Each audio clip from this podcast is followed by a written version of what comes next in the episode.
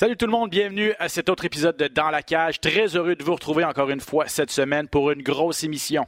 Olivier Aubin-Mercier amorce avec brio la défense de son titre de la PFL contre Shane Burgos.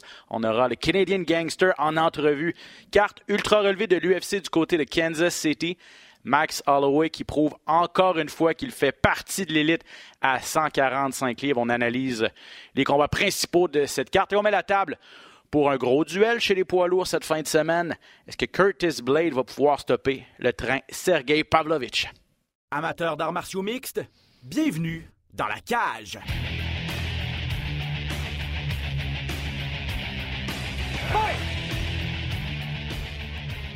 Comme d'habitude, on accueille Patrick Côté. Comment vas-tu, mon cher ami? Ah, bien, mon Ben, toi? Ça va très bien. Quel gros week-end d'arts martiaux mixtes on a eu droit. Vendredi soir, la PFL samedi soir l'UFC et ça se poursuit. Il y a des arts martiaux mix, des gros arts martiaux mix là, pour les prochains week-ends. On est gâtés quand même. Oui, absolument. Puis écoute, qu'est-ce qui s'est passé en fin de semaine? Avec Olivier, puis la carte incroyable qu'on a eue samedi aussi, là, ça a été, euh, a été des, des, des, gros, des gros moments pour les, les amateurs d'arts martiaux mix. Évidemment, euh, c'était présenté sur les ondes de RDS2. Beaucoup d'amateurs du Québec, je suis sûr, étaient présents pour voir euh, comment Olivier Aubin-Mercier allait se débrouiller cette fin de semaine contre Shane Burgos. Il l'a emporté. On va en discuter immédiatement avec lui. On retrouve Olivier pour une petite entrevue. Mon cher Olivier, trois jours après cette victoire, on en parlait avant d'entrer en onde, presque rien au visage. Grosse victoire par décision unanime contre Burgos. Euh, tu as dominé. Tu as dominé dans tous les aspects. Satisfait de ta performance? Ouais, ben c'était plus facile que je pensais, pour être honnête. Là. Je pensais que ça allait être euh, un petit peu plus difficile que ça, mais même debout, là, euh, j'en dirais que j'avais l'impression de tout voir venir, puis de pas vraiment être stressé. Euh, même ses kicks aux jambes, là, il, quand, il, quand il a switché gaucher, par exemple, il m'a pogné une couple de fois dans les jambes. Mais avant ça, là, puis je pense qu'elle a surpris vraiment de ma rapidité parce que je voyais tous ses coups venir, puis je le compterais, même au premier rang, je lui ai fait perdre son mouthpiece. Mmh, c'est vrai. fait que, fait que non, c'est plus facile que je pensais. Euh, ça m'a étonné un petit peu au, quand je l'ai amené au sol que euh, il a comme pris une, espèce de une position, puis il est resté là vraiment longtemps. Moi, j'attendais qu'il essaie de sortir, mais finalement, il voulait pas. Fait que j'ai fait mon Ousmane. Je l'ai, je l'ai, euh, je lui donné des coups de jus dans, les fesses, là, puis euh. Mais ouais, c'est ça. Je pense que ça, je pense que ça s'est vraiment bien passé. Parle-moi un peu de ton état d'esprit pour rentrer dans ce combat-là, parce que on va se le dire. En tout cas, moi, j'ai trouvé que t'es le champion, je trouvais que la promotion était faite pas mal plus sur ton adversaire que sur le champion de la saison l'année passée. Écoute, je regardais ça, puis j'étais comme, je peux pas croire qu'Olivier a décidé de ne pas vouloir participer à la promotion, aux vidéos ou des choses comme ça. J'ai vraiment trouvé que euh, ben, plus que la moitié, même 80, 75 de, de ce combat, la promotion été faite sur ton adversaire et non pas sur le champion de la saison. T'as-tu trouvé ça toi aussi? Oui, oui, mais tu sais, il y, a une couple d'affaires que j'ai refusées, là, pour être honnête, là, euh, dont euh, les émissions là, de Contender Series là, de, de PFL. Il m'avait demandé de, de, faire un petit peu de commentateur, puis j'ai dit non. Pour vrai? puis ça, ouais, ouais, mais ça, je pense qu'il était pas content. D'habitude, j'aurais été supposé le faire, là, mais. Mais tu sais, c'est sûr que pour le reste, nous, on trouvait ça drôle. Là, j'ai une conversation privée avec des amis, puis les gars, ils m'envoyaient euh, m'envoyait toutes les affaires que, tu sais, il y avait comme une, une, photo, une espèce de poster qui avait tous les champions. Euh, sauf moi, mais il y avait, ouais, puis il y avait Shane Burgos. Puis tu sais, il me, il me disait, tu files-tu le disrespect? mais pour être honnête, je trouvais ça quand même drôle. Là. Je, c'est parce que Christy, t'as un, un bon caractère. T'as vraiment un bon caractère de trouver ça drôle de même, parce que honnêtement, moi aussi, je suis entièrement ben, d'accord avec Pat et tes chums parce que si, c'était bizarre. Ouais, mais tu sais, je veux dire, je peux comprendre parce qu'ils ont dû payer vraiment cher. L'avoir, là, ils ont vraiment dû le payer cher. Je sais pas c'est quoi ça paye, là, mais euh, il, doit être payé 3-4 fois comme, euh, comme je suis payé. Ah ouais. Fait que, tu sais, je pense que le plan, c'était vraiment qui, euh, ben, qui gagne ce combat-là. Puis, à ce que j'ai compris, c'est que cette année, euh, PFL ont décidé de, faire une autre euh, stratégie. Tu sais, les années précédentes, là, euh, on avait vu Pétis peut-être avoir un, chemin assez facile pour se rendre en finale, puis ça n'avait pas fonctionné. Puis cette année, je pense qu'ils se sont dit, on va juste faire les combats qu'on veut voir tout de suite pour être sûr que justement ça fasse pas comme les années précédentes. L'as-tu senti que c'est que, PFL voulait que Burgos gagne? C'était ça, c'est ça leur plan? C'est ça tu comme ça que tu l'as senti? Moi, je l'ai pas senti, mais euh, si je jouais au, euh, au PFL, moi j'aurais voulu que, que Burgos gagne. mais euh, tu sais, ils m'ont pas ils m'ont pas ils m'ont pas montré, mais l'impression que j'ai, la façon qu'ils ont fait la promotion de, de Burgos, je pense que c'était quand même assez clair qu'ils voulaient euh, que du moins qu'ils me donnent la difficulté. Là. Mais euh, je pense que c'était ça leur plan. Là. Ouais. Ouais, ben, un autre... Euh, ben, ben, tu sais, c'est quand même le fun là, de jouer un petit peu le méchant eh dans oui, ça. Ah ouais, jouer les troubles fêtes, exactement, parce que tu as dominé, bon, tu en as parlé un petit peu là, au premier round, ton striking était à point, ta lutte mm. euh, l'a vraiment neutralisé. Euh, ça a été un, une victoire par décision unanime. Euh, Burgos était frustré aussi, on le voyait parler à l'arbitre, tout ça. ce que, qu'est-ce qu'il disait? C'était quoi, c'était quoi son problème? Je sais pas trop qu'est-ce qu'il disait, pour être honnête, là. Mais moi, ça me faisait rire parce que quand il, quand il chialait, je faisais juste penser au dernier combat de Charles, de Charles Jourdain. C'est ça. Lui, il a, fait un petit peu la même affaire. C'est 100 Charles voulait se relever, il voulait donner le show. les deux s'étaient dit euh, on est à New York devant les fans de Burgos, on va pas aller au sol. Toute la première fois qu'il fait, c'est aller au sol, essayer de neutraliser Charles. Charles frustré, comme let's go. Mais il a fait. Ok, moi, moi, je riais dans ma, dans ma moustache, là, un peu. Mais, écoute, qu'est-ce que tu veux? Je veux dire, euh, à, à m'amener, là, c'est que si, si tu essaies de pas sortir de la position, moi, je vais pas, je vais pas juste euh, pour le fun sortir de, de cette position-là puis essayer de, d'aller dans le trafic avec toi, là, tu sais. Fait que, euh, non, non, je suis resté là, puis euh, that's Puis pour être honnête, moi, c'est une position que je déteste, là, le, le, human backpack, là. C'est vraiment une position que c'est difficile à travailler, puis pour la vrai, qu'est-ce qu'il me faisait, lui, c'est que il m'enfermait mes, mes mains, fait que je peux rien faire. C'est ça. fait que c'est une position qui est dangereuse souvent pour le, celui qui attaque parce que ça peut vraiment fatiguer les jambes. Là, j'étais vraiment, pour de vrai, j'étais vraiment en pointe là, physiquement ce combat-là. Là. Fait que j'étais pas trop stressé. Là. Puis, euh, nous, euh, la grosse affaire qu'on avait peur, c'est justement euh, euh qu'ils qui mettent beaucoup, beaucoup de pression, puis que, qui, qui, vraiment qui, qui essaie de me fatiguer pour me rendre au troisième round. Mais je pense que il a vu que à 155, il est pas aussi gros qu'à 145. Je pense qu'il y avait, il a peut-être pas, il y a, peut-être des petites affaires qu'il a pas aimé au premier round parce que j'ai, j'ai pas l'impression qu'il a essayé de mettre tant de pression que ça sur moi. Euh, je sais que mon style, c'est quand même difficile de mettre de la pression parce que je me bats très loin, puis euh, si tu veux t'approcher, souvent je peux t'amener au sol. Euh, fait que ça m'a un petit peu étonné comment il s'est battu. Euh, mais tu sais, on était prêt s'il mettait de la pression, puis on était prêt si, euh, euh, si c'était moi qui allais mettre de la pression. L'histoire de la main card, là, nous, on a refait nos plans RDS. On était sûr que tu battais en finale. La promotion était faite autour de la finale. Puis là, on apprend le mercredi. On apprend le mercredi que tu te bats à peu près autour de 8h30, 9h parce que tu es en main card, mais qui est avant la postcard, qui est un autre combat qui n'est pas présenté à TV. Et là, on était comme, qu'est-ce qu'on fait? Là, je dis à mon boss, mon producteur Dario, je dis, peu importe ce qu'on fait, on s'en fout, là, faut qu'on, faut qu'on présente le combat d'Olivier live. On est, on, les, autres, les autres PFL, on les fait en différé. Celui-là, c'est pour Olivier, c'est pour lui qu'on est live. Si on le présente pas live, on va se faire ramasser par les spectateurs. Finalement, on a réussi à changer la grille horaire et tout ça, mais comment c'est arrivé? Cette, comment t'as appris ça? Puis c'était quoi cette affaire-là? Je, hey, pour de vrai, je sais pas.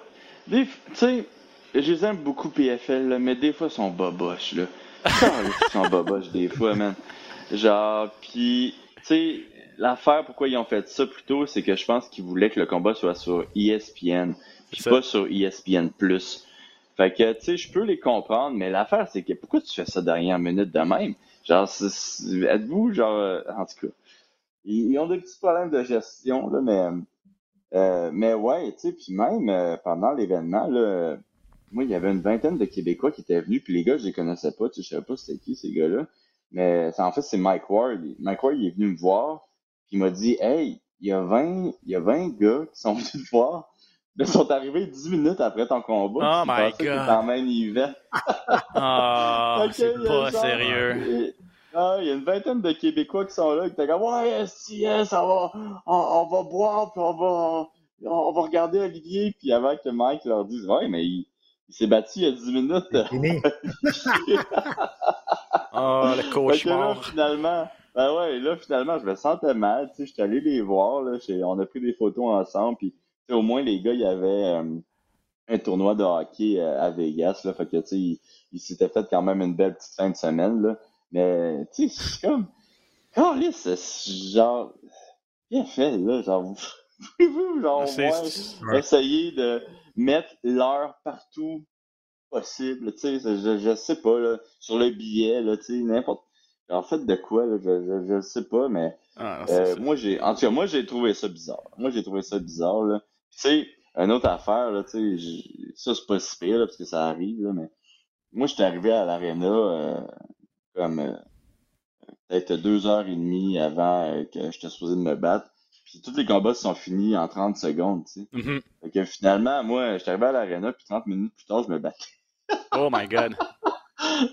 j'étais comme, ah, ok, let's go. Uh, I guess que c'est ça, être un combattant, là.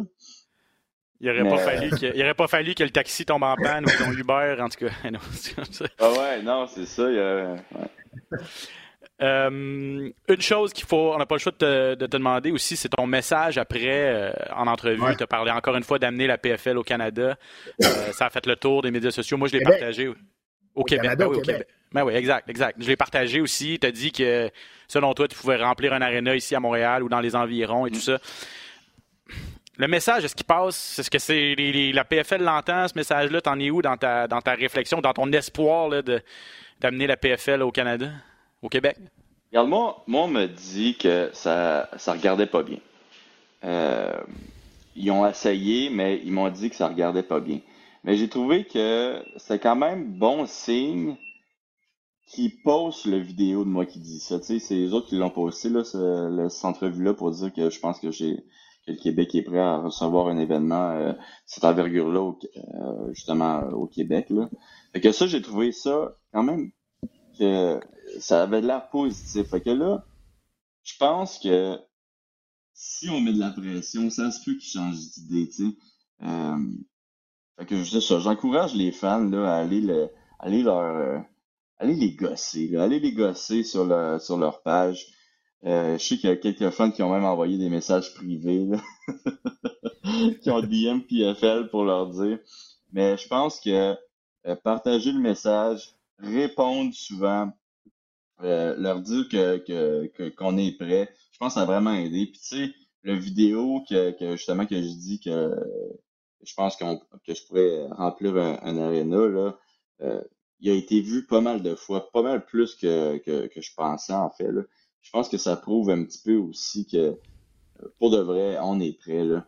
Puis, tu sais, euh, moi je parle pas nécessairement du Centre Bell. Moi, je, pense pas que le Centre Bell, ça serait euh, possible pour me remplir, à moins que genre vraiment euh, je sois capable de convaincre PFL de signer tous les combattants euh, québécois qui vendent des billets. Mais tu sais, il y, a d'autres il y a d'autres arénas qui, seraient vraiment plus possibles. Puis quitte à avoir un petit peu d'aide justement de, de, de Mick Dufort, de, de d'Alex Morgan. tu sais, des gars qui, qui sont pas dans l'UFC mais qui vendent des billets, là. Euh, je pense qu'on serait vraiment capable de remplir euh, un aréna de euh, un, aréna moyenne ou grande. Ouais, la place Belle, ça pourrait, ça pourrait, se faire. Hein. La place Belle, ça serait une super belle place pour, pour faire ça. C'est quoi la suite là, pour toi, Olivier? Là? Parce que là, tu sais que PFL, c'est exigeant. tu te bats quatre fois quand tu seras en finale. L'année passée, tu l'avais dit, ça avait été difficile physiquement et même, même mentalement. Je veux dire, tu n'as pas vraiment le temps de prendre de grands breaks là, entre, les, entre les combats. Euh, là, si tu vas te battre, c'est quand, quand le prochain, là, vraiment la, date. Et as-tu une espèce d'idée de l'adversaire qui, qui vont te donner? J'ai L'adversaire, je me demande vraiment. Pour de vrai, je sais pas s'ils vont faire comme l'année passée. Là. Euh, l'année passée, j'avais été très critique à leur endroit là, parce que justement, je trouvais qu'ils qu donnaient euh, une belle petite route à Pétis euh, pour se rendre en finale, puis que d'autres combattants, dont moi, ils, ben, donnaient les combats les plus toughs. Ouais, toi, ils t'ont donné deux, deux champions en, en partant. Ouais. Puis tu sais, d'habitude, en PFL, qu'est-ce qu'ils font? C'est que le premier round se passe, puis le deuxième round, ils mettent les gagnants contre les perdants. Euh, pour féliciter un petit peu les, ceux qui ont gagné, mais pour donner quand même une chance aux perdants. Mais l'année passée, il avait fait gagnant contre gagnant, sauf un qui était pétiste. Euh, J'espère que cette année, ils vont pas faire ça. J'espère qu'ils vont être plus fair dans leur match-up. Euh, Fait que, pour être honnête, je ne sais pas contre qui je vais me battre. Je ne sais vraiment pas euh, contre qui je vais me battre. Euh, sinon, la date, ça va être à Atlanta, puis c'est en juin, à mon souvenir, c'est le 21, peut-être 21 juin. Puis il me reste à peu près 8 semaines là, euh, de préparation. Dans, puis... dans, le fond, ce que tu dis, c'est que dans le fond, c'est PFL qui décide contre qui tu vas te battre. y a pas, quand, quand ça commence au début, il n'y a pas genre, OK, euh, mettons, d'un côté, tu as ABCD, puis l'autre le gars ABCD. Fait que si A gagne, il va se battre contre le, le C de l'autre bord si c'est comme pas comme ça ça marche. C'est pas établi d'avance qui tu vas te battre. Non, c'est ça, c'est pas un tirage. La seule chose qui va être établie d'avance, c'est euh, la euh, le tournoi. Fait que, au fond, ceux qui ont fait le, celui qui a fait le plus de points, c'est avec le seed number one, le deuxième, le numéro deux, puis ainsi de suite. C'est un contre quatre, puis deux contre trois. Ouais, c'est ça, c'est un contre quatre, deux contre Admettons, là, admettons, toi, t'es, toi, t'es le champion, là, OK? Puis il arrive, puis il dit, OK, euh, finalement, tu vas te battre contre lui. Avez-vous un petit pouvoir de négociation? Je dis, tu sais que les gars qui ont, qui, ont gagné, ceux qui ont perdu, tu, euh, zéro. C'est eux autres, à 100%, ça qui vont décider. Ouais, exactement. Puis, euh, tu sais, je pense que il y avait un beau petit vidéo qui, qui se promenait, là, justement, sur les internets de quand ils ont annoncé à Burgess qu'ils se battait contre moi, là. puis tu vois sa face faire genre OK, euh, c'est bon. Puis son agent était sorti par la suite sur les réseaux sociaux disant que euh, qui, ça n'avait pas rapport qui qui, euh, qui, qui, qui, parle de ce combat-là quand il y avait rien, qu'il avait rien eu d'accepté, tu sais. Mais l'affaire, c'est que PFL, c'est différent, c'est pas l'UFC. PFL, c'est t'es obligé de te battre contre euh, ceux qui te disent il euh, n'y a pas de blabla, il n'y a pas de chichi, là, c'est eux autres qui décident 100%. Fait que, euh, non, tu peux, pas, tu peux pas refuser un adversaire. Tu peux pas refuser. Tu peux pas refuser un adversaire. Puis moi, la différence qu'il y avait là, justement dans ça, c'est que moi, c'est mes négociations du, euh, de mon combat, comment j'allais être payé, qui n'était pas fini quand ils, quand, quand, ils ont annoncé le combat. Tu sais. Euh, mais c'était pas une, une, négociation de tu te bats contre Burgos. C'est ça, toi tu te foutais de l'adversaire, c'était vraiment juste une question de bourse, tu voulais avoir la, une bourse de champion. C'est une question de cash. T'as-tu ce que tu voulais? je trouve ça drôle, je trouve ça drôle là-dedans parce qu'il peut avoir, il peut, il peut avoir beaucoup de manipulation de, de combat. Tu parlais d'une route plus facile avec Pétis l'année passée. C'est un peu ça qui peut arriver aussi. Tu sais, je veux pas dire qu'il y, y, a du favoritisme, mais quand même, ça laisse pas fait, la, bonne, la, bonne, nouvelle, Pat, c'est qu'ils l'ont pas fait pour Burgos. Pétis est arrivé là comme le gros, la grosse signature de l'UFC. Ils ont donné deux ans de suite des routes faciles, deux ans de suite, il n'a pas réussi à rien faire. Là, tu dis, leur grosse signature cette année, c'était Burgos. Il aurait pu donner une route facile. Ils ont donné le champion en partant. On a vu ce que ça a donné. Donc, au moins. Tu sais, je pense qu'ils ont vraiment changé de stratégie parce que je suis pas le seul. Euh, je pense que, bon, dans les nouveaux. Euh, nouvelles signatures, c'est moi qui ai eu le plus difficile là, en Burgos. Là, mais tu sais, euh, tous les champions ont eu la, grosse signature euh, de l'année euh, des, anciens combattants de, de, PFL. Thiago Santos a affronté le champion aussi. Exactement, Moraes. Tu sais, ils ont tous perdu. On a tous gagné, les champions. Là. Mm. Fait que euh, je pense que vraiment cette année, là, ils se sont dit on va faire le, combat difficile. Le combat qu'on veut voir, on va le faire tout de suite. Puis on va espérer peut-être qu'un des autres gagne. c'est un peu bizarre. Parce que vous êtes champion de PFL, il me semble que ça serait ça serait mieux de vous backer, vous autres, les champions de PFL, et non pas de quelqu'un qui vient de l'autre organisation. Ben, je suis d'accord. C'est un peu bizarre comme, comme stratégie. Oui, ben, je suis d'accord. Puis, tu sais, moi, je leur avais dit, euh, tu sais, on se parle beaucoup quand même avec PFL, là, sont vraiment ouverts aux, euh, aux critiques, sont vraiment euh, sont corrects aussi qu'on leur, leur dit qu'est-ce qu'on pense. Là. Moi, tu sais, mon point, c'est que les champions euh, devrait peut-être avoir un petit avantage. Là, je, je, je pourrais même pas voir ça, mais avoir un petit avantage euh, pour la, la nouvelle année. Puis la raison, c'est que contrairement à tous les autres combattants dans le, dans le tournoi, euh, les deux finalistes, on s'est, on s'est battu trois mois, euh, quatre mois avant. Mm -hmm. Fait que, tu sais, il y a comme un, un certain désavantage que -hmm. moi, euh, j'ai eu deux mois de, de repos, esprit, d'une grosse année, puis là, tout de suite, il faut que je me remette tout de suite en, en, en training camp, tu sais. Fait que, moi, j'ai trouvé ça difficile, là, euh, par rapport à la motivation là, de, de recommencer à m'entraîner aussi vite. J'ai dit la même affaire à Ben euh, tantôt avant qu'on rentre euh, en onde. Là, avant qu'on... J'ai dit exactement la même affaire. Dit, le, le, champion gagne, mais ils n'ont aucun avantage quand le tournoi, le, le, le tournoi recommence. Mm. Moi, je trouvais C'est ça. Ouais, c'est ouais, c'est cinq combats en un an. Là. Mm. Cinq combats en ouais. un an, Kim. C'est qui qui se bat cinq fois en un an à part. Euh, euh, ouais, à part vous autres. non, c'est ça. Ah, surtout Mais, rendu à ce niveau-là. Ouais, moi, c'est ça que je leur avais dit. Euh, puis, euh, tu sais, ils m'avaient dit, ah, mais c'est ça qu'on fait, c'est ça qu'on a décidé de faire, tu sais, puis finalement, bon, on dirait que non. Me dirait Max Holloway, de qui on va parler dans quelques instants. It is what it is. Euh... Non, ouais, c'est ça. Ben, tu sais, je veux dire, ils m'ont rendu millionnaire. Je, je vais pas me. Ah, c'est oui, un bon point. C'est juste. C'est je, les aime beaucoup, en fait. Puis FL, je les trouve quand même vraiment, vraiment nice. Là. Je, je les trouve vraiment sympa puis vraiment cool. C'est juste que je pense que pour moi, qui veut rendre cette ligue-là euh, meilleure, je pense que c'est important que je sois critique par rapport à eux autres. Là. Ouais. Puis tu sais, c'est pas PFL qui t'a rendu millionnaire, c'est toi qui c'est, c'est toi qui s'est rendu millionnaire. Là. Ouais, non, c'est ça aussi à un moment donné. Mais bon, man. écoute, euh, ouais, exact. Puis je suis super content pour toi. Puis regarde, été, je trouve ça le fun ce qui t'arrive, parce que je trouve que tu as un vraiment super bel exemple de résilience, puis vraiment, tu regardes aller. Je trouve c'est inspirant, puis que les, les, les, jeunes qui regardent ton parcours aujourd'hui, c'est vraiment un beau parcours à, à, à s'inspirer et à regarder. Là. Hey, sept victoires de suite, Tu sais quoi, Pat? Tu sais quoi, Pat? Moi, j'ai regardé quelqu'un d'autre aussi, euh, euh, justement, un exemple de persévérance en toi, là, tu sais, fait que je veux dire, euh, chacun, c'est con, mais chacun de nous, euh, moi peut-être j'ai aidé quelqu'un dans, dans, le futur, mais tu sais, moi tu m'as aidé ouais. beaucoup là, surtout à voir qu'est-ce que ah. tu as accompli, puis que genre tu sais, c'est beaucoup de persévérance là. Euh, c'est, c'est un sport qui est pas facile, puis des fois, ah. euh, on a l'impression que tout est terminé, mais que ok, peut-être qu'il me reste un petit peu à donner, puis finalement, ça, c'est là que ça débloque. Tu sais. Je pense qu'on on, on, peut parler de toi, mais il y a aussi beaucoup de champions, c'est ça qui est arrivé. Mm. Là. Euh, fait que, ouais, je dois te dire merci aussi.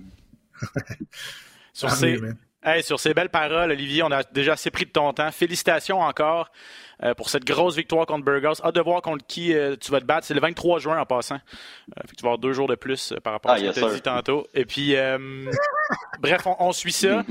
puis, en tout cas, le tournoi est parti chapeau de roue, pas trop blessé. Ça a été relativement facile en plus, tu l'as dit au début. Donc, euh, ce n'est que le début d'une autre longue année pour Olivier Aubin-Mercier, mais c'est bien parti au moins. mais tu sais, je disais que ma motivation était plus là, mais là, je pense que j'ai comme retrouvé une certaine motivation à, à essayer d'amener PFL au, euh, au Québec. Là. Je pense que ça va ah. être ça ma motivation cette année. Là. Puis faites comme ouais, Olivier a dit, ouais. gossez-les, ouais. gossez-les, écrivez-leur, euh, partagez les vidéos et tout ça, parce que ça serait... Hey, puis ah l'année... Parenthèse, là, je sais qu'il faut qu'on finisse, là, mais parenthèse, l'année passée, dans les demi-finales, le PFL est allé en Angleterre pour Brendan Loughnane, mm. qui est devenu finalement le champion des, des poids plumes. Donc, c'est pas comme s'il l'avait jamais fait, là, aller à l'extérieur des États-Unis pour un, un, champion ou un futur champion. Donc, je veux dire, il y a un précédent. Tu veux savoir quelque chose de drôle? Qu'est-ce qu'ils m'ont dit euh, entre les deux saisons? Ils m'ont dit que celui qui a le plus de billets vendus euh, pour un événement, c'était moi euh, à New York. Euh, ah ouais? La finale. Les Québécois avaient fait le voyage. Que, plus que Lockname en Angleterre. My God! Qu'est-ce qu'ils attendent? Ouais, ouais. fait que, euh, je sais pas qu'est-ce qu'ils attendent. Ils attendaient Burgos. mais. non, mais on met ça, on fait mais, partager les, les. C'est fucked up, là. C'est vraiment fou, oui. là. Que, que, oui. Genre, man, les, les, c'est pas une blague, là. Les Québécois étaient là, là, en finale. Là. Ah, J'ai pas de misère à le croire. Là. 6 heures de route, là, genre, je veux dire. Ah, c'est. Puis, tu ben, le crédit te revient aussi, mais le Mike Ward, c'est une bonne machine de promotion aussi. On le salue d'ailleurs s'il est à l'écoute, mais, mais hein. une méchante machine, ce gars-là. Puis il est derrière toi, puis il parle de toi souvent, il pose tous les trucs sur toi. Il y a un bon following, faut en profiter. Bref, euh, puis nous autres aussi, RDS, on va faire notre part. Moi, je veux aller décrire des galops PFL en direct à la Place Belle au mois d'août. Les demi-finales, c'est au mois d'août. Faut que ça se passe. Let's go! Yes, sir. Olivier, merci énormément. On se reparle bientôt, mon gars. Eh ben, merci d'avoir reçu. Hein. Ça fait plaisir. Quelle machine! Quelle machine, Olivier ah Aubin Mercier. Puis quel, des bons mots pour pas de côté en plus. Mon Dieu. Ah ben regarde. Hein. Si on a pu euh, paver le, chemin pour, pour la, la, future génération, tant mieux. Si on a pu aider à faire ça, tant mieux. Mais vous connaissez depuis longtemps. Tu as été son coach, son mentor à Tough Nation qui, l'a fait, qui lui a permis d'entrer à l'UFC. Pour ceux qui ne se rappellent pas, ça fait une dizaine d'années euh, presque. 2013. 2013, hein, c'est ça. Euh, puis ben, toi, aussi, ton exemple de résilience, tu as été coupé de l'UFC avant de revenir puis d'avoir une superbe, euh, un superbe parcours aussi. Je veux dire, même chose que lui, là, il était coupé de l'UFC, il aurait pu abandonner tout ça, puis finalement, en dans une autre organisation, devient champion. Euh, que dire de plus? Bref, euh, grosse victoire d'Olivier Aubin-Mercier. Je veux juste, Pat, si tu me permets, là, c'est ultra serré à 155 livres. On se demandait qui allait être son, prochain adversaire. Olivier, il y a cinq combattants qui sont à égalité en tête du classement. Personne n'est allé chercher des points bonus. Tous les combattants ont gagné par décision. Donc, il y a cinq combattants qui ont trois points au classement. Euh, Olivier, Clay Collard, Nathan Schultz, l'ancien double champion, Raj Menfio, qui est l'ancien champion avant Olivier, et Bruno Miranda, qui est allé chercher trois points aussi. Donc, euh, qu'est-ce qui va arriver? Stevie Ray, qui était le finaliste de l'an dernier, a perdu contre Schultz. Alex Martinez, le demi-finaliste qu'Olivier avait battu, donc en demi-finale, a perdu lui contre Manfio. Bref, euh, c'est ultra, ultra serré à 155 livres. Puis on présentait les 170 livres aussi. Et là, c'est tout le contraire parce qu'il y a quatre gars qui sont allés chercher des victoires avant la limite, trois au premier round, donc ils ont six points. Magomed Magomed Kirimov, le russe. Autre russe, Magomed Umalatov, immense KO contre Delano Taylor. Carlos Leal, le Brésilien, qui est allé chercher un KO au premier round contre un Allemand, David Zawada. Et le champion en titre, Sadiboussi, qui se retrouve quatrième, lui, finalement, après une, première ronde. Euh, mais il a quand même été chercher un KO au deuxième round, lui. Euh, contre Jara Al-Silawi. Donc, euh, deuxième ronde de la. Donc, la première portion de la saison régulière est complétée. Deuxième ronde, mois de juin à Atlanta. Et Olivier, ce sera le 23 juin pour sa catégorie de poids. Max Holloway en fin de semaine contre Arnold Allen. Je sais qu'on l'attendait avec impatience. Combat ultra technique entre deux très très bons strikers. Euh, Arnold Allen n'a vraiment pas reculé, a vraiment pas été intimidé par Max Holloway, mais finalement, l'expérience et le talent de Max Holloway qui a, vraiment eu le dessus. En contre-attaque, il était précis. Euh, euh, comment tu as, vu, vu se jouer, là, une victoire par décision unanime? Oui, mais c'est vrai qu'il n'a pas reculé, Allen, mais je trouve qu'il a manqué d'instinct. Il a manqué il a manqué d'agressivité. À toutes les fois qu'il s'en allait vers l'avant puis qu'il bousculait Holloway, on savait qu'Holloway était un peu débordé. Euh, puis, à un moment donné, je, ne comprenais pas trop la, stratégie d'Allen. Parce que là, il poussait, il poussait, il l'amenait, il, touchait presque, il débordait. Tu voyais qu'Holloway paniquait un petit peu. Il arrêtait, il revenait au centre mm. d'octogone, là, il repartait. Donc, puis je pense que c'est ça qu'on lui a dit dans son coin aussi au cinquième. Là, il, a dit là, c'est le temps d'y aller, puis il a ouvert. Je pense qu'il a commencé le combat trop tard. Euh, peut-être qu'il respectait trop son adversaire, je ne sais pas, mais à toutes les fois qu'il a bousculé Holloway, il mettait Holloway en danger. Mais il n'y avait pas un following, il n'y avait pas une continuité à ça. Puis tellement d'expérience du côté d'Holloway, du, mouvement. Il a été vraiment beaucoup plus euh, discipliné, Holloway, dans ce combat-là que dans les deux autres combats. Il est sorti de là, oui, il était magané, mais pas mal moins magané que d'habitude. C'est un gars, pardon, c'est un gars qui s'est jamais fait faire plier les genoux, malgré le nombre incroyable de coups de poing qu'il a reçus. Il, a vraiment euh, une, endurance incroyable. Mais ce combat-là, on dirait qu'il a été plus intelligent dans son approche. Et ça a donné un combat qui a été, à mon avis, peut-être à sens unique du côté de, de, Holloway, peut-être gagné 4-1.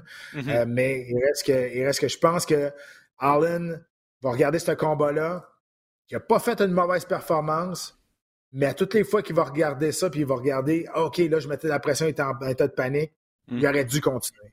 Et c'est là, ça va peut-être ça un petit peu son, son regret. Oui, c'est ça. J'allais dire, c'est ça. Il n'a pas reculé dans le sens où, souvent, il initiait avec des attaques quand même, Arnold Allen. Donc, tu sais, il n'a pas, pas été intimidé par Holloway dans le sens où il reculait puis il s'est fait boulier, là, intimidé. euh, dans ce sens-là, mais effectivement, manquait de chien un petit peu, c'est ça. Et entre le quatrième et le cinquième round, c'est ce que Ferraz Abi lui a dit. Il a dit, là, t'as pas le choix de finir. Euh, je trouve que les ajustements ont été mieux faits du côté d'Holloway aussi. Euh, le premier, deuxième round, il y a beaucoup de box, puis maintenant, on s'est aperçu que les coups de pied rentraient, les coups de pied, ça passait bien. Donc là, à partir du troisième, là, là, on a unloadé les coups de pied, on a changé le rythme du combat aussi. Ce que Arlen n'a pas fait. Arlen a fait du copier-coller pendant cinq rounds de temps. Il n'a pas été capable de trouver quelque chose qui, allait, peut-être faire tourner euh, l'action en, sa faveur. C'est ça je peux pas dire que je suis surpris là, du fait qu'on n'a on, pas tenté autre chose du côté d'Arnold Allen que du striking. il est vraiment reconnu pour ça. Je pense. Je me souviens pas d'avoir déjà vu vraiment lutter ou aller au sol. Mais contre un gars comme Max Holloway, ça devient un petit peu difficile, de, surtout après deux rounds, trois rounds, quand tu vois que l'ancien champion a le dessus dans cet aspect-là. Est-ce que tu aurais aimé ça? Juste essayer autre chose, essayer de la lutte, essayer. Euh, même si c'est pas ben, la tasse de thé d'Allen?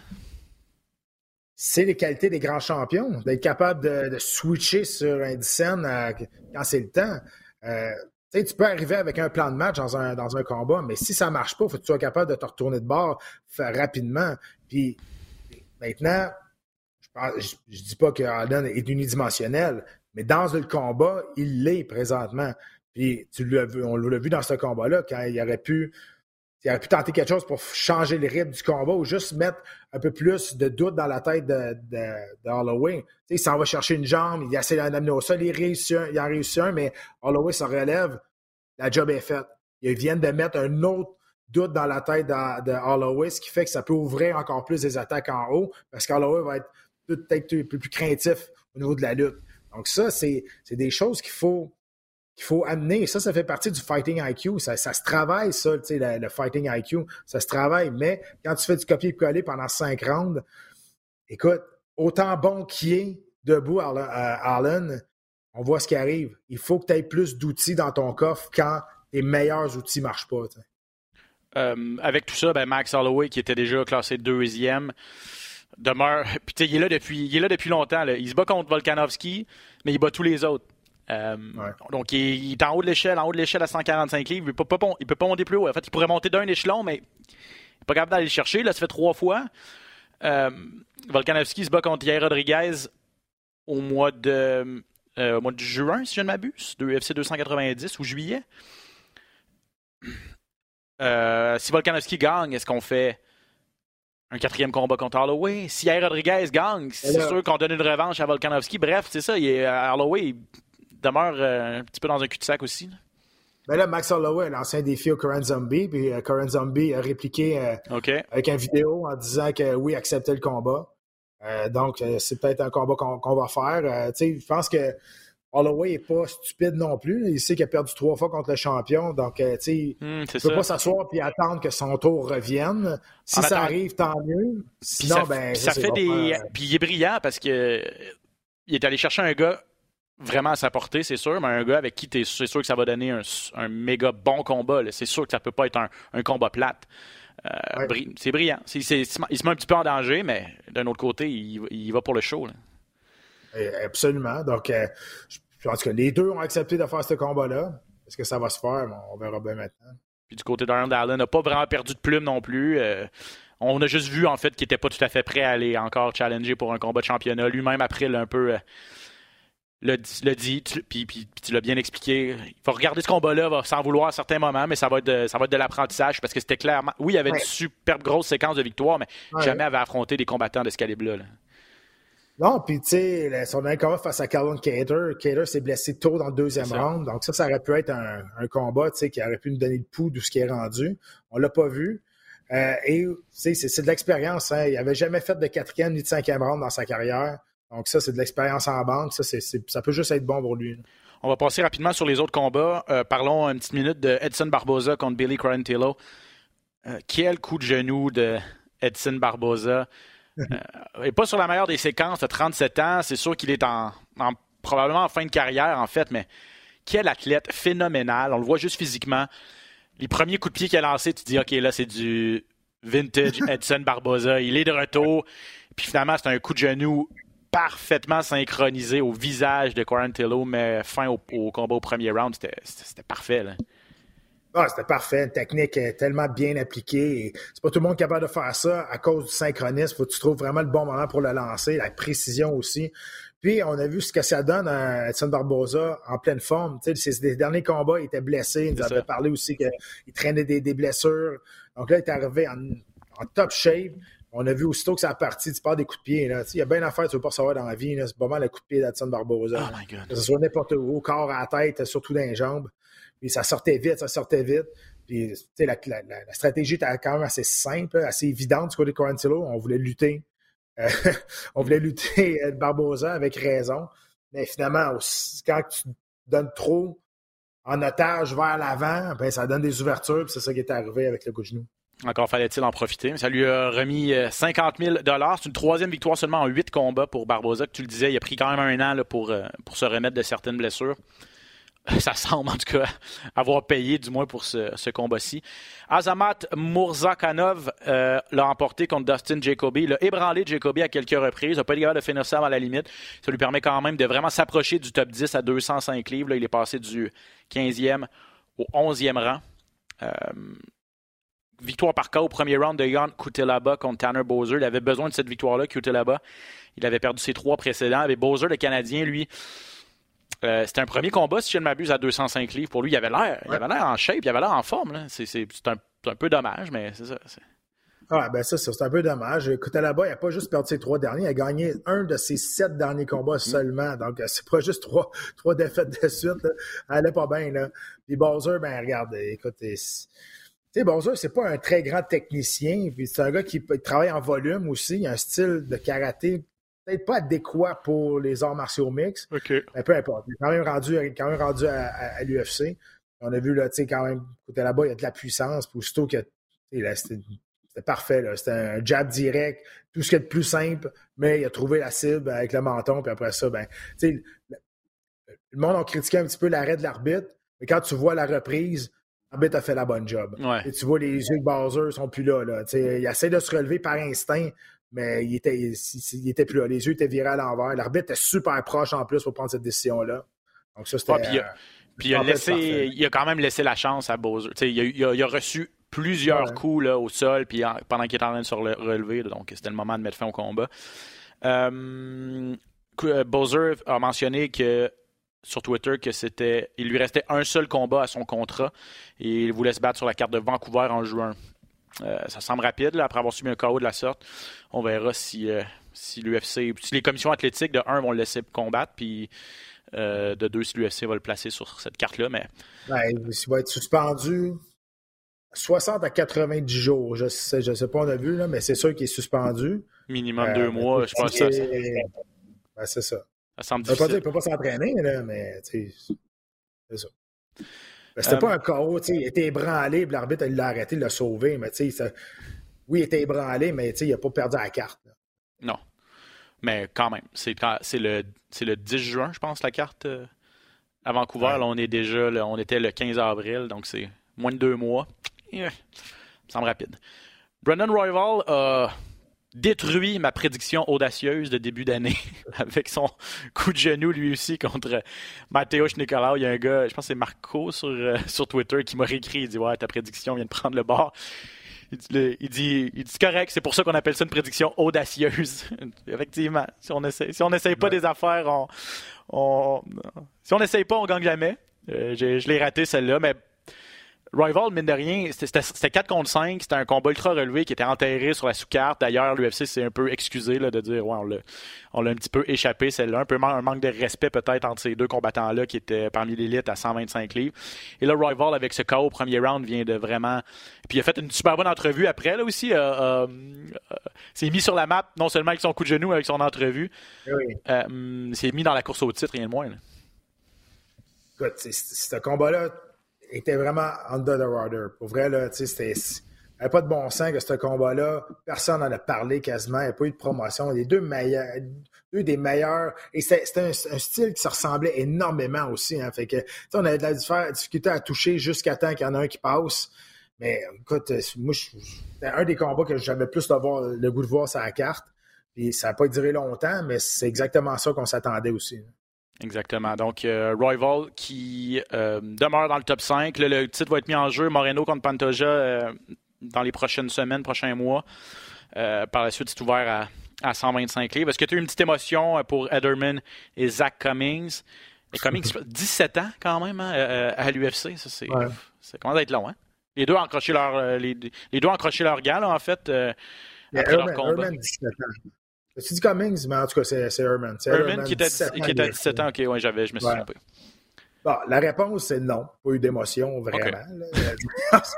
c'est Ederman puis Zach Cummings. Hein, va pas, va pas virer fou non plus.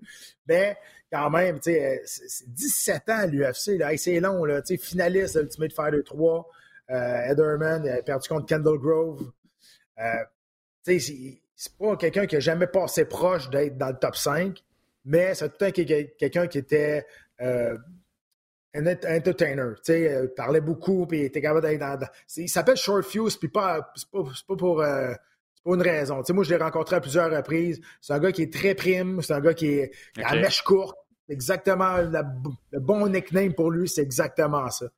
Mais écoute, peu importe sa personnalité, peu importe son, son, son record, sa fiche, 17 ans à l'UFC, là, c'est énorme.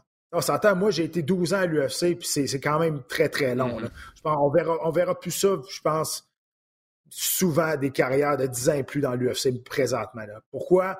À cause que c'est tellement contingenté, à cause qu'il y a tellement de monde qui le font, à cause aussi de la qualité des combattants aussi. C'est ça aussi. Donc, 17 euh, ans, honnêtement, je vois pas qui, qui va être capable de, de, battre ça pour l'instant. Il y a André Arlovski, ça fait un méchant bout qui est là aussi. Et après ça, ça va être euh, ça, va être ça je pense. Effectivement. Même ceux, ben, ceux qui rentrent à 20 ans, peut-être, mais même à ça, il faut, faut, que tu restes là. Là, c'est ces gars-là de, de, de, la génération précédente. potentiellement que potentiellement que Ederman, on l'aurait peut-être coupé précédemment, mais là, Là, il fait partie des meubles. à un moment des gars comme ça, des gars comme Jim Miller, des gars comme Clay Guida qu'on a vu aussi. Euh, leur performance, euh, peut-être qu'on les, on les coupe. Si c'était juste de leur performance, on les aurait coupés, on les aurait remerciés avant. Mais là, le fait que c'est des favoris de la foule, puis qu'on faut quand même un certain respect aussi envers ce qu'ils ont accompli euh, auparavant. Donc voilà, je suis un peu d'accord avec toi que peut-être qu'on verra plus ça parce que bon, ben, on va peut-être avoir un peu plus. Il y a tellement de combattants maintenant aujourd'hui qu'il y a aussitôt que tu as deux, trois, quatre victoires, quatre défaites consécutives, ben, ça va être ça va être la fin de toute façon. Puis euh, juste un mot aussi sur euh, Clay Guida, j'en ai glissé un mot, lui. sa, stratégie, ça n'a pas plu à Dana White, il a fait assemblant. Il a, ça, il a fait semblant de prendre sa retraite, d'enlever ses gants pour que Cormier vienne le passer en entrevue pour finalement pas dire grand-chose à part bonne fête maman puis bonne fête à un autre combattant. Que... puis Dana a dit là, euh, un peu de sérieux, là, on essaye de faire un. On fait un show de TV live. Là. Ouais, c'est pas le temps de faire, faire à ta tête. Ouais, mais tu sais, t'es clé Guida, tu sais, je veux dire, on peut-tu vraiment y en vouloir? On se demande un peu s'il si, sait ce qu'il fait des fois. Mais regarde, euh, écoute, il a ben, il, voulait passer son message, puis c'est arrangé pour, euh, pour être capable d'avoir le micro. Bref, prend pas sa retraite. Et euh, bravo, à la, bravo à la Canadienne Gillian Robertson qui est allée chercher une victoire par soumission au premier round. C'était ses débuts à 115 livres aussi pour elle. Donc, peut-être relancer un petit peu sa carrière également. Ça lui a valu 50 000 pour elle aussi, une performance de la soirée. Blade contre Pavlovich, Pat, 17h à RDS2 cette fin de semaine. Ne clignez pas des yeux. Euh, honnêtement, chapeau à Curtis Blades. Il a tout mon respect d'accepter un combat contre Sergei Pavlovich qui vient en décembre dernier de battre Tite Wibasa en 54 secondes. Et avant ça, en juillet dernier, il a battu Derek Lewis en 55 secondes. Cinq victoires consécutives pour le Russe, les quatre au premier round. Ces deux dernières en bas d'une minute. Euh, c'est un train, là. Et puis, il, me fait penser à Francis Nganou dans sa, son épopée vers le, vers le sommet. Il arrachait la tête de tout le monde. C'est ça, il est un peu plus technique, je trouve, que Francis Ngannou. Il y a une boxe là, assez spectaculaire pour les polos. Il est rapide. Il n'y a pas grand monde qui lève la main pour affronter euh, Pavlovich. On s'entend. C'est pour ça que tu dis chapeau à Curtis Blade. Mais tu sais, Curtis Blade est classé quatrième, je pense. Là, mais tu sais, à un moment ah, donné. c'est 3 contre 4. Pas le choix. Là, euh, hein? C'est 3 contre 4. Pavlovich, Pavlovich 3, Blade 4. Fait que tu sais, il n'y a pas vraiment le choix. Là, à un moment il faut, faut que tu te battes aussi. Là, fait que, tu sais, c'est une ascension assez rapide aussi. On s'entend. Puis c'est le, le, polo qui fait le plus peur présentement. Honnêtement, là, c'est pour, pour, moi, je pense qu'il fait la même impression quand, que, quand Francis Ngannou était sur, une belle, belle lancée. Tout le monde avait peur de lui, tout le monde ne voulait pas recevoir un coup de poing de lui, mais c'est la même affaire de, de présentement. Il a un background en lutte en plus, en lutte gréco-romaine et en sambo, bien sûr, euh, venant de, venant de Russie. Euh, Blade, a son background en lutte américaine. Il a fait de la lutte euh, au, secondaire et à l'université.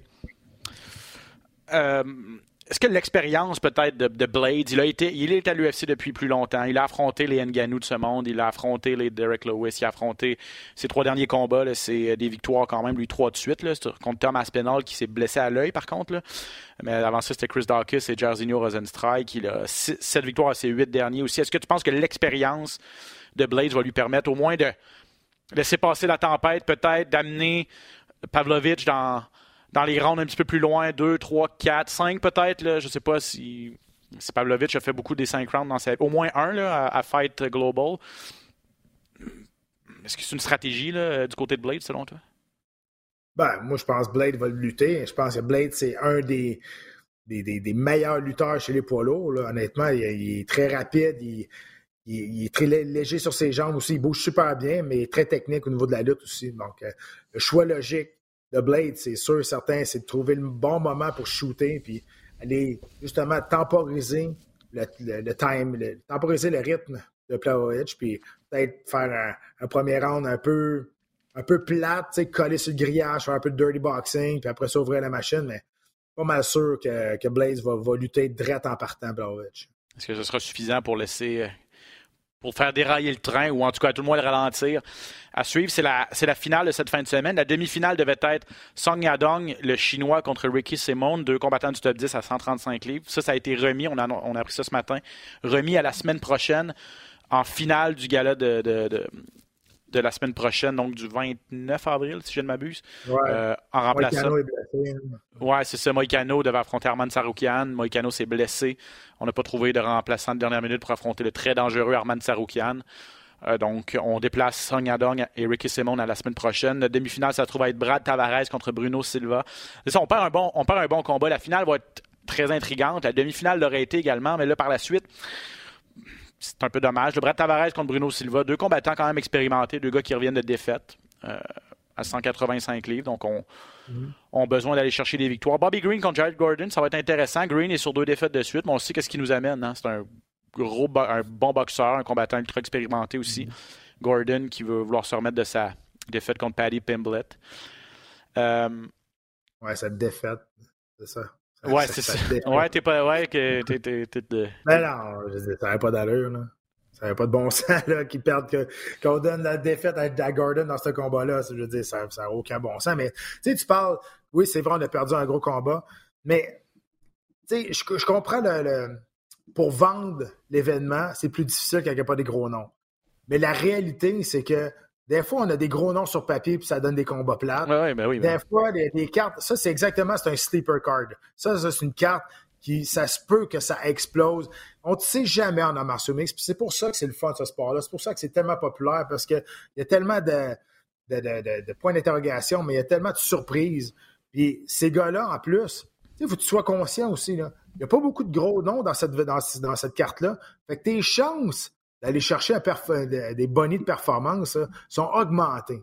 Et là, tu vas me dire, ouais, mais ça n'a pas rapport avec les performances? Non. Ça a rapport avec les, noms. Pas tout le temps. OK? Fait que souvent, là, il va y avoir des gros noms qui vont être, qui vont être euh, favorisés quand que soit tes deux noms font une grosse performance, on va le donner, on va le donner souvent au gros nom. C'est comme ça, ça marche. C'est plate, mais si, euh, si vous vivez dans un monde de calinours, je viens de vous péter votre ballon ben On s'entend, c'est comme ça, ça marche.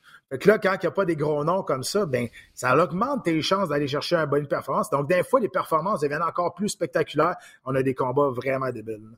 Oui, tout à fait. Euh, donc voilà pour la carte. Je vous rappelle, 17h RDS2, on la présente en intégralité euh, sur nos ondes. Rapido dans l'actualité. John Jones contre Stipe Miocic. Le plan, c'est de faire ça au Madison Square Garden en novembre.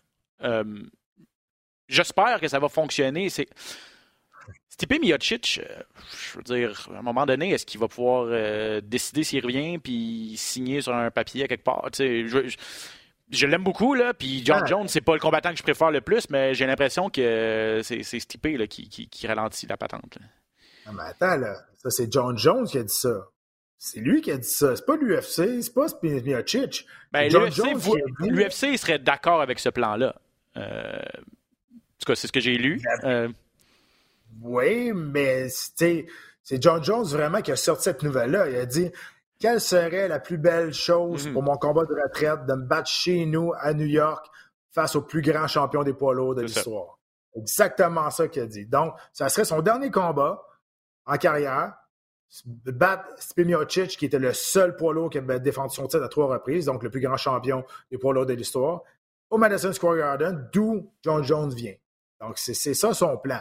Est-ce qu'il est en train de tisser ses, pistes ou je ne sais pas trop quoi? Il est en train de vraiment s'en aller à quelque part. ses pions, là. exactement, pas donner le choix à l'UFC de le faire. Euh, puis euh, tout le monde pensait que ça allait se faire à l'International Fight Week début juillet. C'est sûr que ça n'arrivera pas là, ça a l'air. Donc, un peu plus tard, on verra. On verra. Est-ce que, est que John, tu sais, John, il a signé un, nouveau contrat de 8 combats. Il parle déjà de son dernier combat. Moi, on était sûr et certain qu'il n'allait pas faire les 8, on s'entend. Mais bon, euh, tout dépendamment de ce qui va se passer avec, euh, avec Miocic, tu as raison, parce que Miocic est assez, euh, est assez tranquille depuis, depuis un bon bout. On l'avait vu, hein, c'était au gala Gann John, ah justement, qui était là. Ça faisait longtemps qu'on l'avait pas vu. Euh, il a l'air, il a l'air à vouloir combattre. Puis je comprends.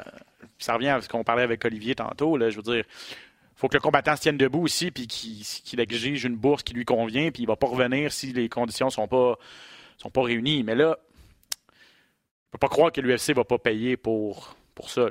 Je veux dire, John Jones, on le sait, il est le poids le plus le mieux payé de l'histoire à ce stade-ci. Euh, on ne sait pas c'est combien exactement, c'est dans les, dans les six chiffres, c'est sûr. Même si c'est pas possiblement sept. Euh, est-ce que Stipe Miocic va, aller chercher une bourse aussi grande que John Jones? Ça me surprendrait. Mais bon, en tout cas, je, trouve juste ça. Je l'aime, c'est ça, comme je dis, j'aime, Miocic, mais j'aime, aussi les combattants qui sont prêts à relever des défis, puis qui, qui ont du chien, puis qui sont euh, qui, vont de l'avant un petit peu, puis qui ont, qui c'est ça, qui, vont au devant des coups un peu, puis qui embarquent un peu dans, dans, dans, le game. Puis en tout cas, Miocic, je sais pas. T'as raison, sauf que, tu sais, faut pas enlever quand même que Miocic a été quand même un champion qui a été actif. Quand il était champion, il s'est quand même battu souvent, il s'est pas, il s'est pas sauvé. Euh, puis ça a, été un, un champion actif. Là, c'est une question de timing, une question de sous, une question de, de date pour que tout le monde soit heureux là-dedans. Rendu à ce niveau-là, ben, ça va au-delà de, nos espérances, de, de, ce qu'on souhaite. Ça va ben au-delà ben de nos souhaits. fait que, moi aussi, j'espère bien que ce combat-là va arriver. Quand? Aucune idée. Alex Pereira a officialisé son passage à 205 livres. En tout cas, il a annoncé qu'il allait euh, qu'il abandonnait les 185 livres pour passer à 205. C'est plus rapide que certains avaient anticipé, dont moi. Euh, T'es surpris, toi, de sa décision et comment tu vois son, son, son, ses prochains chapitres à 205? Ben, écoute, euh, on sait que c'est un, gros bonhomme à 185. La coupe de poids était difficile. Euh, là, tu as Johnny Walker qui lance déjà un défi à, à Pereira. Il a dit qu'il allait lui souhaiter la bienvenue. Euh, lui souhaiter la bienvenue à, à 205 livres à l'UFC. Je pense que c'était. Tout le monde savait que ça allait s'en venir. Est-ce qu'on pensait faire euh, un autre combat avec, euh, avec Adesanya? La réponse est oui. Je pense que je pense plusieurs personnes, la majorité du monde pensait que ça allait, ça allait arriver. Mais en même temps, Pereira, il a gagné trois fois, il en a perdu une. Il est dans sa tête, il n'a plus avoir grand-chose à prouver. C'est vrai que c'est fait pincer. Je pense que cette, cette défaite-là fait plus de bien à Adesanya que ça fait du tort à Pereira. Hmm. Ouais, je comprends ce que tu veux dire. Je pense que ouais. Je suis d'accord avec ta vision des choses. Puis de toute façon, le Pereira, je pense que son, ses yeux sont sur Jamal Hill. Est-ce qu'il aura le combat de championnat tout de suite?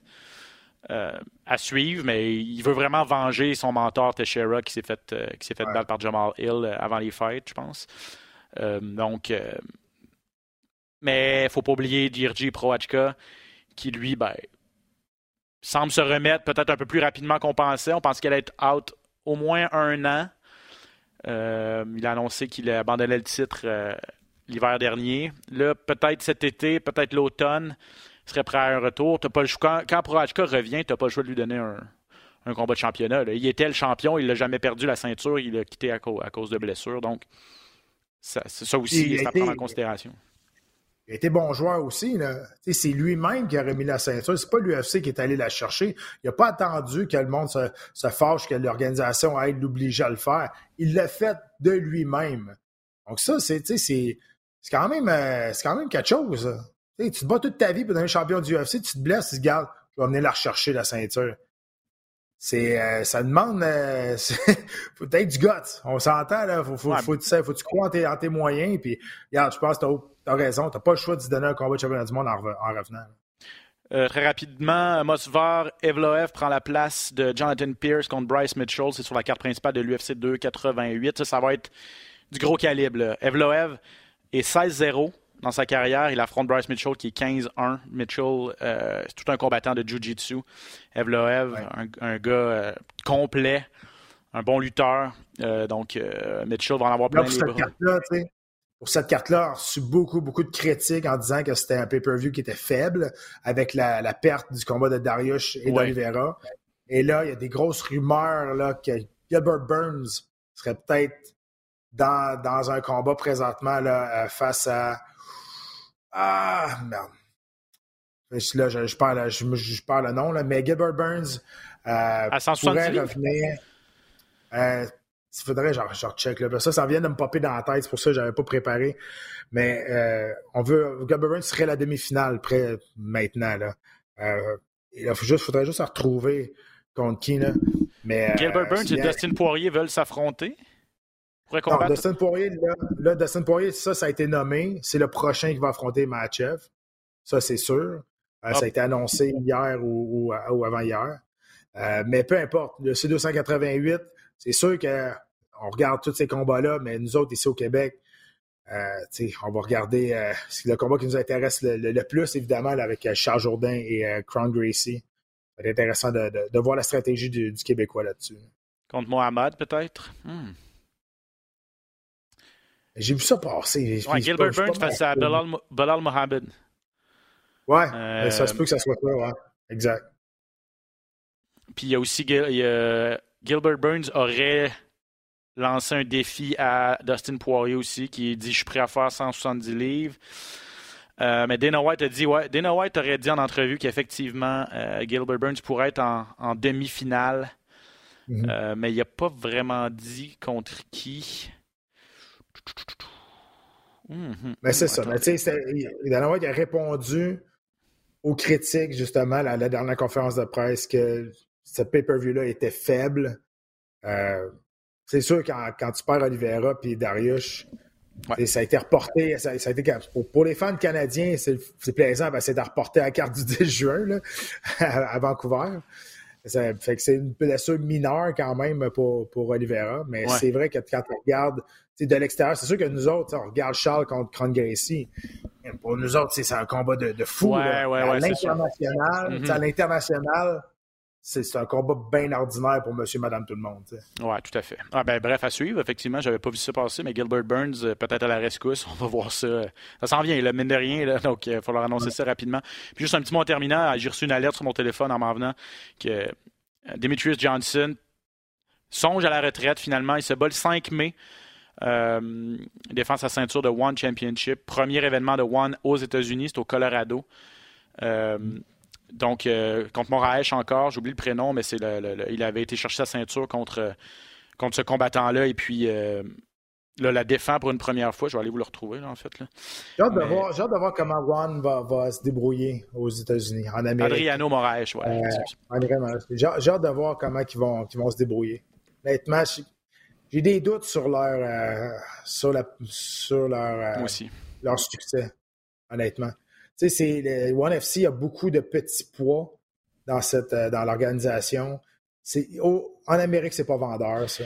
On mettait Mighty Mouse, Mighty Mouse avait la, on, on l'a laissé partir pour ça en fait à l'UFC. On n'avait pas le choix de le mettre en finale. C'est un des meilleurs de l'histoire. Mais quand on le mettait en finale, malheureusement, ça ne vendait pas. On l'a vu ici à Montréal. Mm-hmm. le One mise sur lui pour faire sa première carte aux États-Unis. Est-ce que les mentalités ont changé depuis 5, 6, 7, 8 ans? Possiblement. À suivre, c'est le 5 mai. Je leur souhaite, je leur souhaite, mais je pense, je pense qu'il va y avoir de la difficulté à avoir du succès ici. Effectivement. alors, alors qu'en Asie, ça fonctionne très, très bien. Mhm. Euh, on verra ce que ça va donner ici aux États-Unis. C'est un marché qui va être difficile à, percer. Là. Il y a déjà des grosses organisations ici, alors que là-bas, ils sont très, très bien implantés déjà. Je les comprends de vouloir essayer de s'élargir un petit peu, mais ce ne sera, pas, sera pas évident. Euh, voilà, mon cher Pat, merci énormément. Yes. Merci Olivier Aubin, merci d'avoir été des nôtres en début d'émission. Merci à vous à la maison. N'oubliez pas la carte de l'UFC samedi 17h sur les ondes de RDS2. Et on se retrouve la semaine prochaine pour un autre épisode de Dans la cage. Ciao! Amateurs d'arts martiaux mixtes, bienvenue dans la cage.